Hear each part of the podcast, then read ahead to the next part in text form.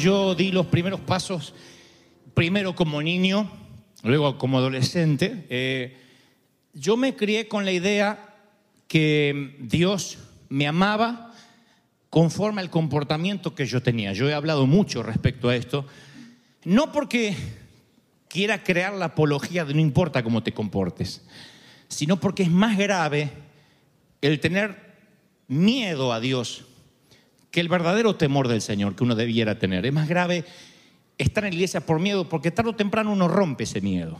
No le importa, es como un hijo que lo criamos únicamente a través del rigor. Le decimos, si come fuera de hora, te voy a castigar. Si enciendes el iPad o usas eh, la computadora fuera de lo que yo te digo, te voy a dar una paliza. Ese chico va, al principio va a obedecer por miedo, al golpe, a la paliza, a la reprimenda, y después va a buscar la manera de evitar la paliza, la reprimenda o la penitencia. Porque siempre que eduquemos a alguien con miedo, echa la ley, echa la trampa.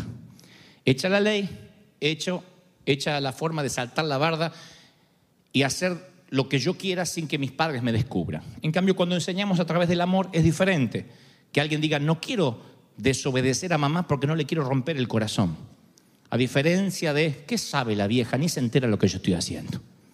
Eso mismo pasa en el ámbito espiritual, con las personas a las cuales desde el púlpito se les enseña a la gente a tener terror. Cuidado que te estamos observando y si te descubrimos te vamos a echar de la iglesia. Entonces tú puedes tener una máscara por un tiempo hasta que un día te cansas y dices, yo soy así, y terminas yéndote de la iglesia o sintiéndote un hipócrita, lo que es peor. Y yo me crié con esa sensación que Dios me amaba más si yo era más santo. Si yo era menos santo, Dios me amaba menos. Si yo era santo, tenía asegurado el cielo. Si yo cometí un error, Dios me borraba del libro de la vida, que yo se los he contado muchas veces. Esa era la información que yo recibí en mi cabeza y aunque mi corazón, mi espíritu me decía otra cosa, la mente entró en colisión con el espíritu. La mente mía me decía, no, Dios no te ama. Si no haces las cosas bien, Dios no te ama. ¿Por qué es grave? Porque cuando sentimos que Dios nos deja de amar, dejamos de orar dejamos de buscar al Señor. Decimos, ¿cómo voy a orar? No tengo cara para orar. ¿Cómo le voy a pedir al Señor algo con todo lo que yo le fallé? Dios ni me quiere ver. Y eso es un cambio de mente, de paradigma que tiene que ocurrir en nosotros, porque de otro modo nuestra vida espiritual va a estar condicionada por nuestro comportamiento. Y nuestro comportamiento siempre va a dejar mucho que desear, porque vamos creciendo conforme a la estatura de la plenitud de Cristo. Y como un niño que va creciendo, vamos metiendo la pata. Aún aquel que dice, yo hasta donde pienso no tengo pecado. Tu abuela ya está pecando por hipócrita o por falsa modestia. No siempre está pecando de alguna forma. Pero la mente es una fuerza que influye en nuestra vida. La Biblia dice, Proverbios 23, 7, una frase magnífica que define nuestro paso por la vida. Dice, tal como el hombre piensa, cuando hablo de hombre no hablo de género, está hablando de hombre y mujer tal como el ser humano piensa, así es su corazón. O sea, no importa cuántos encuentros tengas con el Señor, tu manera de pensar va a determinar cómo será el resto de tu vida.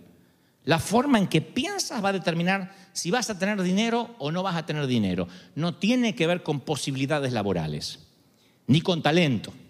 Tu manera de pensar te pondrá delante de los grandes o vivirás delante de los miserables. La palabra dice que tu manera de pensar va a hacer que tengas una relación con Dios directa, fluida, o una relación fría y apática. Tu manera de ver la vida, de pensar. Y no podemos pedirle al Señor que instantáneamente nos cambie la mente. De eso quiero hablar ahora porque eso es, la, eso es una de las eh, falacias más grandes que hemos tenido. Decir, bueno, Dios me va a cambiar la mente. Y la mente es una tarea que nosotros tenemos que incorporar como un ejercicio para que cambie. Es una de las verdades más importantes de la Biblia, que Dios tiene que ayudarnos a cambiar la mente, pero nosotros tenemos que hacer nuestra parte.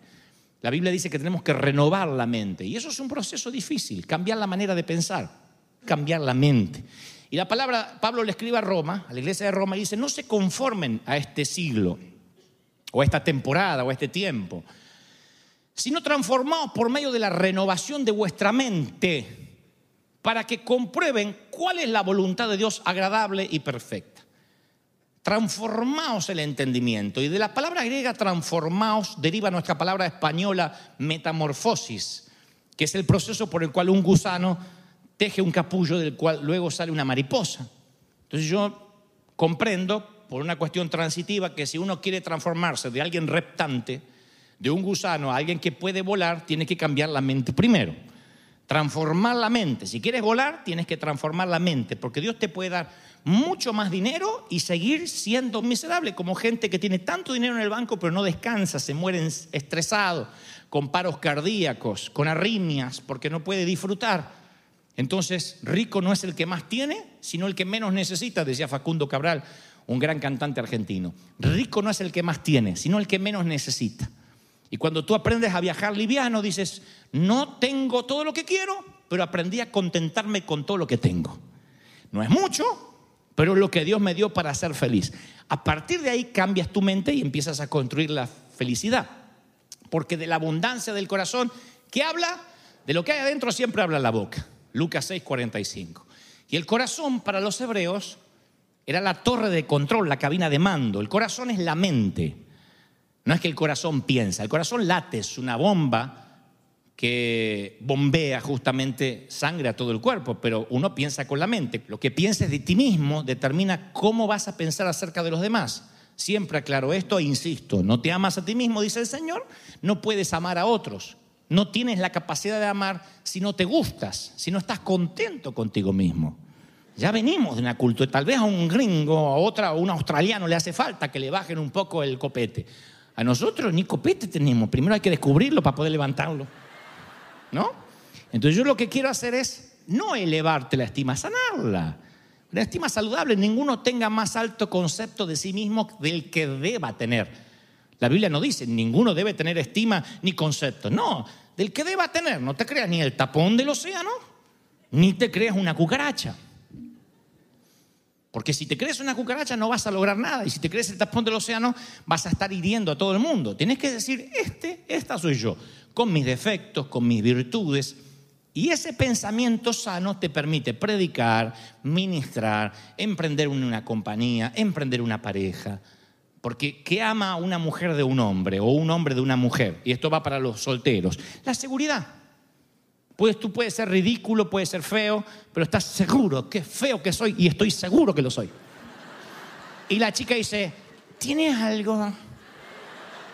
Y al lado está el rubio inseguro así diciendo, y no lo mira nadie. Porque la inseguridad se huele. La forma de pararse de alguien habla de inseguridad, la forma de hablar, la forma de saludar. ¿Te han saludado alguna vez como un pescado muerto que has agarrado la mano así y dices, es un pejerrey recién sacado? Gente insegura, pero qué lindo cuando alguien te aprieta así, te dice Dios te bendiga y te mira los ojos y hace contacto visual. Está seguro. Esa seguridad atrae, subyuga, seduce en el mejor de los sentidos. La palabra dice, tú tienes que cambiar la mente primero para pararte quién eres en el Señor. Ahora, recordemos esto que no es un tema menor. Somos tripartitos, dice la palabra. Esta es una de las verdades más fundacionales que puedes aprender en el Evangelio, aunque la hayas leído mil veces. Pablo le escribe a la iglesia de Tesalónica y le dice, y el mismo Dios te santifique por completo todo vuestro ser, espíritu, alma y cuerpo, sea guardado irreprensible para la venida de nuestro Señor Jesucristo. O sea, todos nosotros somos conscientes desde que nacemos que tenemos un cuerpo, desde que somos bebés nos estamos tocando el dedo, el pie, hasta cuando crecemos ya no llegamos más al dedo del pie, pero nos tocamos el dedo de la mano. Sabemos si somos varón, hembra, altos, petizo, gordos, flacos. Todos sabemos eso y si, yo pongo la mano sobre tu hombro, sabes que te toqué. Yo puedo llegar a tu cuerpo, tú puedes llegar al mío, me das la mano y nos tocamos el cuerpo, tenemos contacto físico. Todo el mundo está consciente de su cuerpo. Del alma también, porque eh, vemos una película lacrimógena y lloramos. A través de las palabras de un predicador nos pueden hacer llorar o reír. La risa, las emociones, el llanto proviene del alma. Entonces es fácil saber que uno tiene un cuerpo y un alma porque constantemente estamos en contacto con ellos. Ay, me rompió el alma, me decimos. Dije el alma, no dije otra cosa porque después me dicen que digo insultos mexicanos. Me rompió, la, me partió el alma. Ustedes vienen a los cursos de español, yo estoy viniendo a los cursos de, de chilango.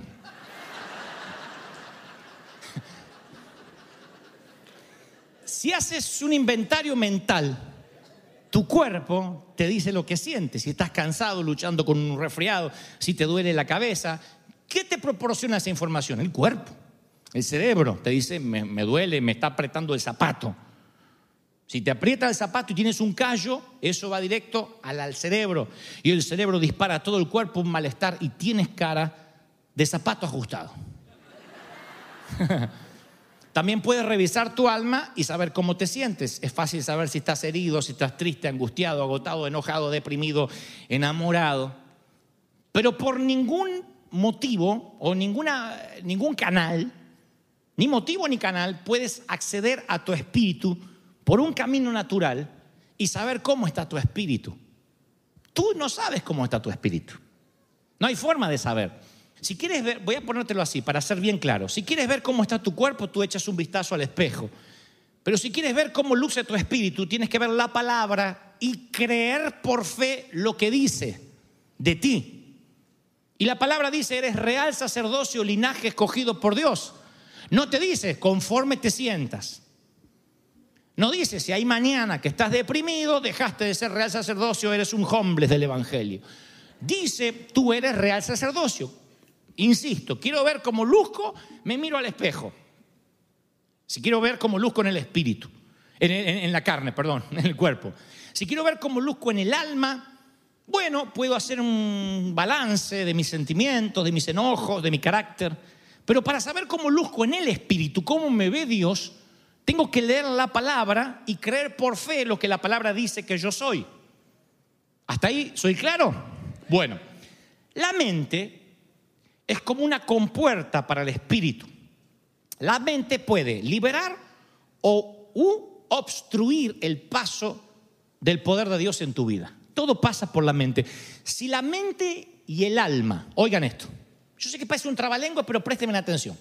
Si la mente y el alma se ponen de acuerdo y se unen contra el espíritu, no vas a recibir nunca nada Vas a decir, yo soy un frío, yo soy apático, yo soy lo más carnal que puede haber en esta iglesia. ¿Por qué? Porque todo lo pasas por la mente y el alma. Mi papá era una de esas personas, decía, yo soy alemán, porque era de origen alemán. Entonces decía, yo soy alemán, yo no siento nada. Y aparte yo no tengo estudio. Entonces él controlaba al Espíritu Santo por lo que él pensaba, razonaba y lo que sentía. Él nunca fue a ver la palabra de Dios, a ver qué Dios decía de Federico. Él medía a Dios por lo que él sentía. Y eso es un error. Porque cuánta gente ora mucho y, su corazón y su mente no se ha transformado. La mente es la que se tiene que ir transformando. Entonces, si tú pones de la mente y el alma de acuerdo con el espíritu, ahí libera el poder de Dios en tu vida. Pablo le dice a la Éfeso, le dice, para mostrar en los, siglos, en los siglos venideros las abundantes riquezas de la gracia en su bondad para con nosotros en Cristo Jesús. Porque, oigan esto que es un detalle no menor, por gracia soy salvo. O sea, porque a Dios se le antojó mandar a su Hijo sin que te lo merezcas, eres salvo. ¿Hasta ahí lo entendemos todos? Tú ni yo pagamos nada por la salvación, ¿correcto? ¿Correcto? No pagamos nada por la salvación. Es la gracia de Dios la que nos salvó. Porque por gracia eres salvo. Y acá se nos escapa, porque este es un pasaje muy familiar pero poderoso y mucha gente cree que ya sabe lo que dice, pero no lo leen detenidamente y no se agarran el beneficio completo de lo que Pablo le dice a Éfeso. Le dice, soy salvo por gracia. Por gracia sois salvos. Por medio de la fe. ¿Pueden gritar conmigo de la fe para que no se lo olviden nunca? Y esto no es de ustedes, es un don de Dios, no por obras, para que nadie se gloríe. O sea, fuiste salvo por gracia, pero lo tienes que creer a través de la fe. La gracia sola no te salva, la fe sola no te salva, es una combinación de ambas. Usted dice, ¿qué tiene que ver esto conmigo? Quiero que me dejes avanzar. La gracia es algo que Dios derrama para toda la humanidad. Y la gracia no es algo que cuando te viene al corazón dice, ah, me entró la gracia. No, lo tienes que creer por fe. Una vez yo le conté del sodio y del cloruro, que lo aprendí en química, que son dos elementos por separado venenosos. Si tomas sodio, te mueres. Y si tomas cloruro, te mueres. Pero si los mezclas, obtienes algo indispensable, que es la sal de mesa. La sal que utilizamos para salar nuestras comidas. La gracia sin la fe no salva a nadie. La gracia sola es venenosa. Ah, haz tu vida, haz lo que quieras. Entonces uno va y dice, no, me caí de la gracia. ¿Cómo que te caíste de la gracia? Como si la gracia fuera un edificio y te, y te caíste de la gracia. Caí de la gracia. No existe la frase caer, caerse de la gracia en términos técnicos. Uno por gracia es salvo y lo tiene que creer por fe. La fe sola, sin gracia, no sirve. ¿Cuánta gente dice, yo tengo fe, lo último que hay que perder es la fe? Y uno dice, ¿la fe en qué? No sé, la fe. ¿En qué? La fe en las cosas, te dice. La fe en sí misma es como subirse a un tanque de gasolina o y, y, pensar que te va a llevar a alguna parte. Decir, pues estoy, estoy montado arriba de la fe, sí, pero la fe necesita un carro. Y el carro, el vehículo, en esta ocasión es creer que por fe de que yo fui salvo por gracia. Esa combinación hace que tu mundo espiritual de pronto se vuelva más tangible. Miren, cuando el ejército de Siria rodeó a Eliseo, Yeisi, que era su siervo hispano, dicen que era que tenía raíces mexicanas muy fuertes, me dijeron. Ni sabe si va a hablar bien o mal, pero él se celebra por las dudas. Y sí se asustó. Porque dice, nos van a matar. un ejército sirio, presten atención a lo que les voy a contar. Un ejército que rodea al pobre Eliseo y, Eliseo, y, el, siervo dice, no nos salva nadie. Entonces, él le dijo, Eliseo al siervo, no tengas miedo, porque más son los que están con nosotros que los que están con ellos. Eso se lo dice Eliseo a Geisi. La Biblia no dice que Eliseo haya estado viendo algo, que Eliseo estaba en éxtasis. No temas porque yo estoy mirando algo, ¿no? Eliseo como por fe, naturalmente. Dice, tranquilo, más son los que están con nosotros que los que están con ellos. Y después dice, te ruego Jehová que le abras los ojos a este sonso para que vea. Entonces Jehová abrió los ojos al criado salvadoreño, dice, porque estaba no, estaba errado, ahora, perdón.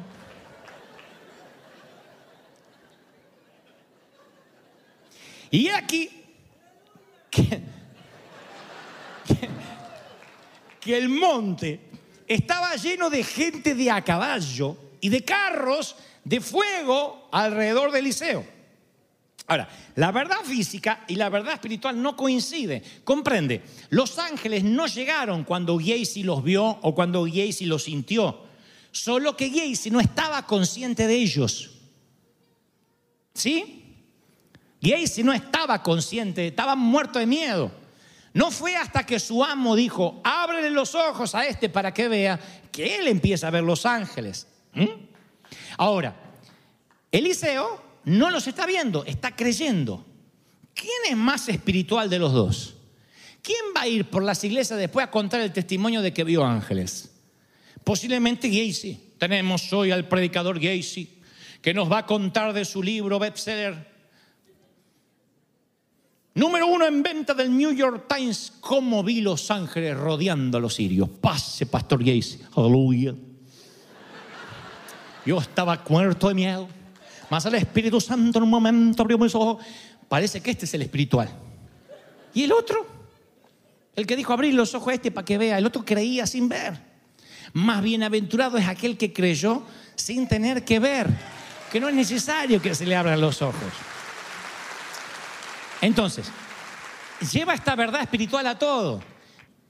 La palabra dice que uno cree por la fe, por la fe que somos salvos por gracia. Es la fe lo que activa lo sobrenatural en nuestra vida, lo que abre nuestros ojos. A mí me tocó una sola vez, una sola vez ver que los ángeles estaban conmigo. La gran mayoría de las veces yo tuve que creerlo por la fe, creerlo por la fe. Y la fe activa lo sobrenatural en todo sentido. Em, los milagros son sobrenaturales, ¿no? Pero el miedo también es algo que viene sobrenaturalmente de parte del enemigo. Lo que abre la puerta a la seguridad, a la tranquilidad, que estás en las manos de Dios, o lo que abre la puerta al miedo es la fe en lo, que la enfoques.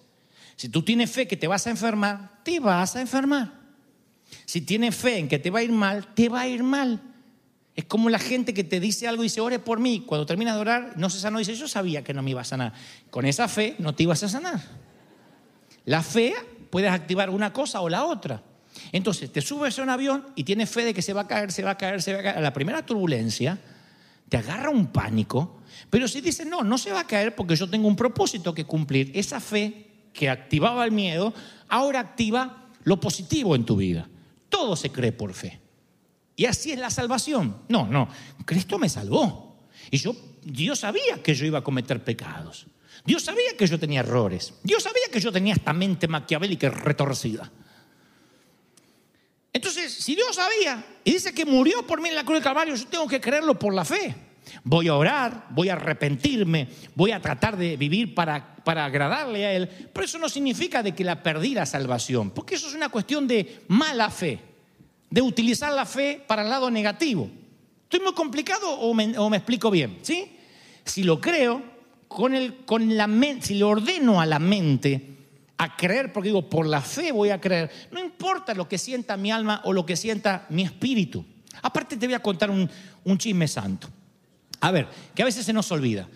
Hemos sobreestimado a Satanás y hemos dicho, no, el diablo está sobre mí y ahora sabe que yo me voy a comprar la casa y por eso el diablo anoche fue y le habló al, de la, al de bienes raíces y el diablo hizo que el que me ve, como si el diablo no tuviera otra cosa que hacer que complicarte la casa vos.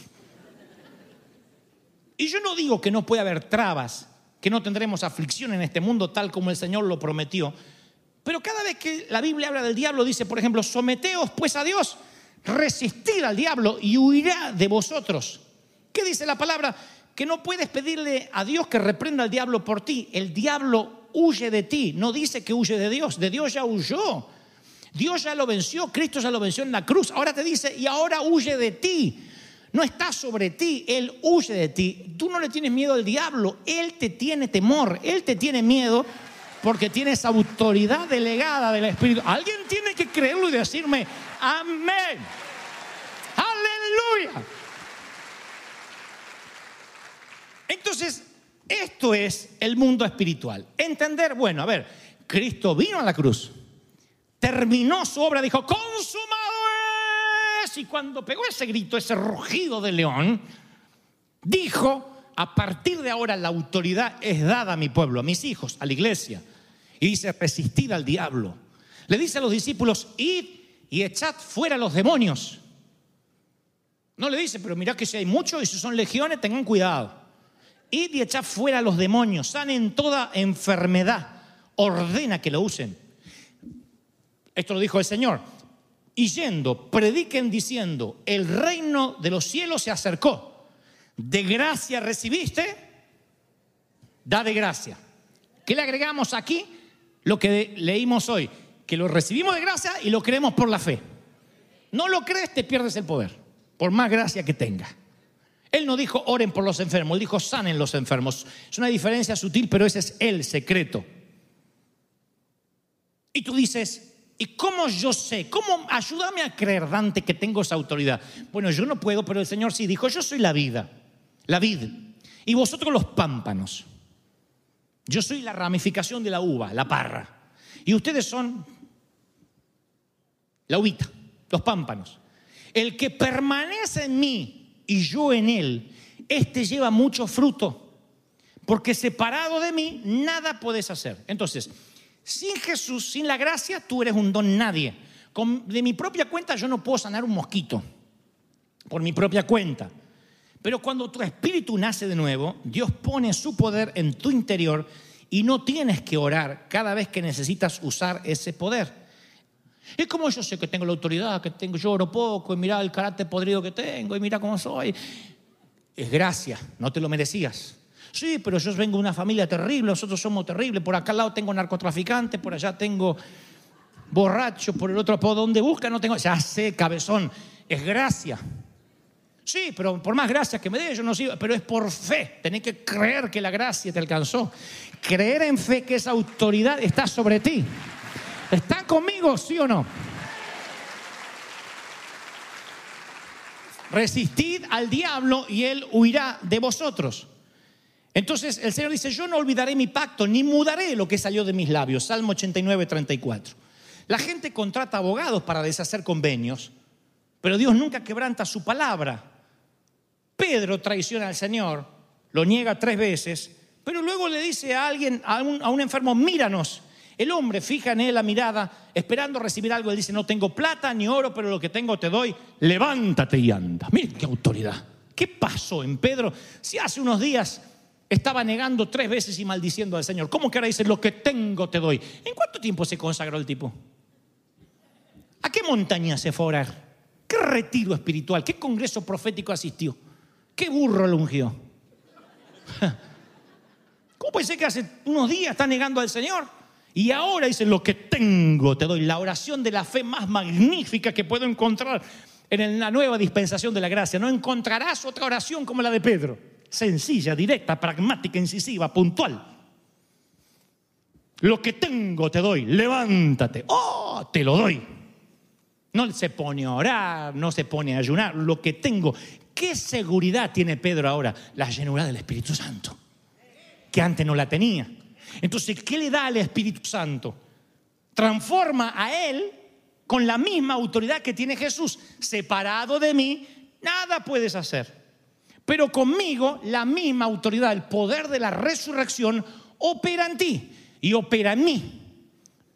Y si tú dices, pero no sé si opera en mí, vuelvo al inicio del mensaje. ¿Por qué crees que cuando te sientes pecador el poder se va y cuando te sientes santo el poder regresa? No es así, no es, no es errático. La autoridad que es puesta sobre ti es puesta sobre ti. De hecho, no tenemos el tiempo para ir más profundo, pero se los debo para otro mensaje. Irrevocables son los dones y el llamamiento de Dios. Irrevocable. Lo que Dios te da es irrevocable. ¿Cómo puede ser que a veces conocemos hombres o mujeres de Dios con un carácter putrefacto, con unos problemas personales terribles, y Dios los usa increíblemente? Tú dices, y debe ser que el tipo es muy espiritual. No, debe ser que el tipo entendió que separado de Cristo nada puede hacer, pero con Cristo toda la autoridad delegada no se cambia más. Es irrevocable. Alguien tiene que creer esta palabra y decirme, amén. ¿Cuántos dicen amén?